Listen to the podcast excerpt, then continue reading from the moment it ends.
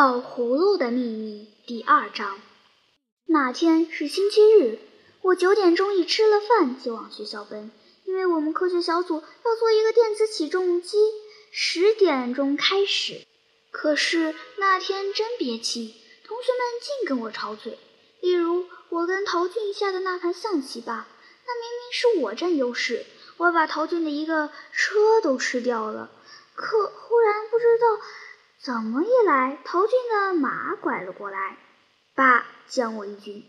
我的老帅正想要做出来避一避锋芒，这才发现对面有一只炮，隔着一个炮架子蹲在那里。我问陶俊：“你那个炮怎么摆在这儿？早就在这儿了呀？”“什么？早就在这儿了？怎么我不知道？谁叫你不知道的？”“哼，他说的倒好。”我们就吵了起来。看棋的同学还帮他不帮我，倒说我不对。我就把棋盘一推，不下了，不下了。后来我们动手做电磁起重机的时候，又有苏明凤跟我吵起嘴来。你们都不知道苏明凤吧？苏明凤是我们的小组长。其实他这个人并不怎么样，他打乒乓还打不过我呢。可是他老爱挑眼。他一面干着自己的那份工作，一面瞧瞧这个，瞧瞧那个。王宝，这么绕不行，不整齐。一会儿又是王宝，你绕得太松了。同志们，你们要知道，我做的这个零件是我们全部工程里边最重要的一部分，在科学上叫做电磁铁。起重机要吸起铁东西来，就全靠它。我得把二十八号的漆包线绕到一根木轴上面去，又得绕紧，又得绕齐。假如让女孩来做这工作，那就再适合不过了。而我呢，恰巧不是个女孩，问题就在这里。可是苏明凤简直看不到这个问题。你瞧，人家做的非常费劲儿，闹得汗珠都在鼻尖上冒出来了。苏明凤可还一个劲儿提意见。不是这样就是那样，我动了火。这么做也不行，那么做也不行，你做。苏明凤说：“好，我来绕，你去做胶盘上的摇柄吧。这个胶盘上的摇柄可再重要不过了。只有等我把摇柄做好安上去，你才能转动胶盘，使起重臂举起来，要不然就不能算是一个起重机。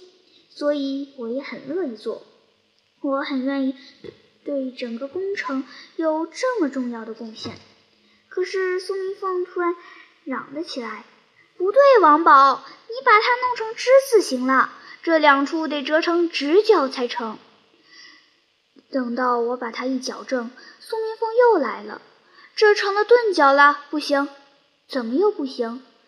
这么着没有用处，摇不起来。你怎么知道它摇不起来？”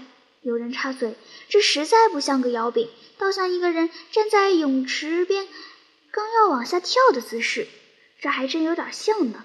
大家笑了起来。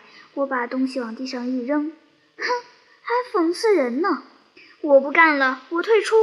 我狠狠地把地上的东西顺脚一踢，就往外跑。苏明凤追了出来：“王宝，王宝，别理我！王宝，别这样，你这是什么态度？”哦，就是你的态度好，好极了，可不得了！等着《中国少年报》登你的照片吧，王宝，你这么着可不会有人同意你。我不稀罕你们同意，我头也不回的走，眼泪简直要冒出来了。苏明凤准会追上我，劝我回去，可是别的同学都拦住了他，让他走，让他走。这么着我就更生气。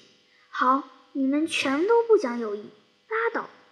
我回家发了一会儿闷，我想再回到学校去瞧瞧他们做的怎么样了，可是都怪别扭的。后来我对自己说：“得了吧，什么电磁起重机，不过是个玩具，有什么了不起的？”这么想来想去，就想到了宝葫芦。我当然从宝葫芦联系到了电磁起重机，然后又联系到了许许多多的问题。这些问题我现在不讲了。要不然三天三夜也讲不来，并且后来我究竟想的什么，连我自己也不知道了，因为我瞌睡上来了。睡呀睡呀，忽然听到一声叫：“王宝，钓鱼去！”谁呀？快来快来！我这才记起，仿佛的确有同学约我今天去钓鱼。你瞧，连鱼饵都准备停当了，正在桌子上搁着呢。我就赶紧拿起钓具，拎着一只小铁桶追了出去。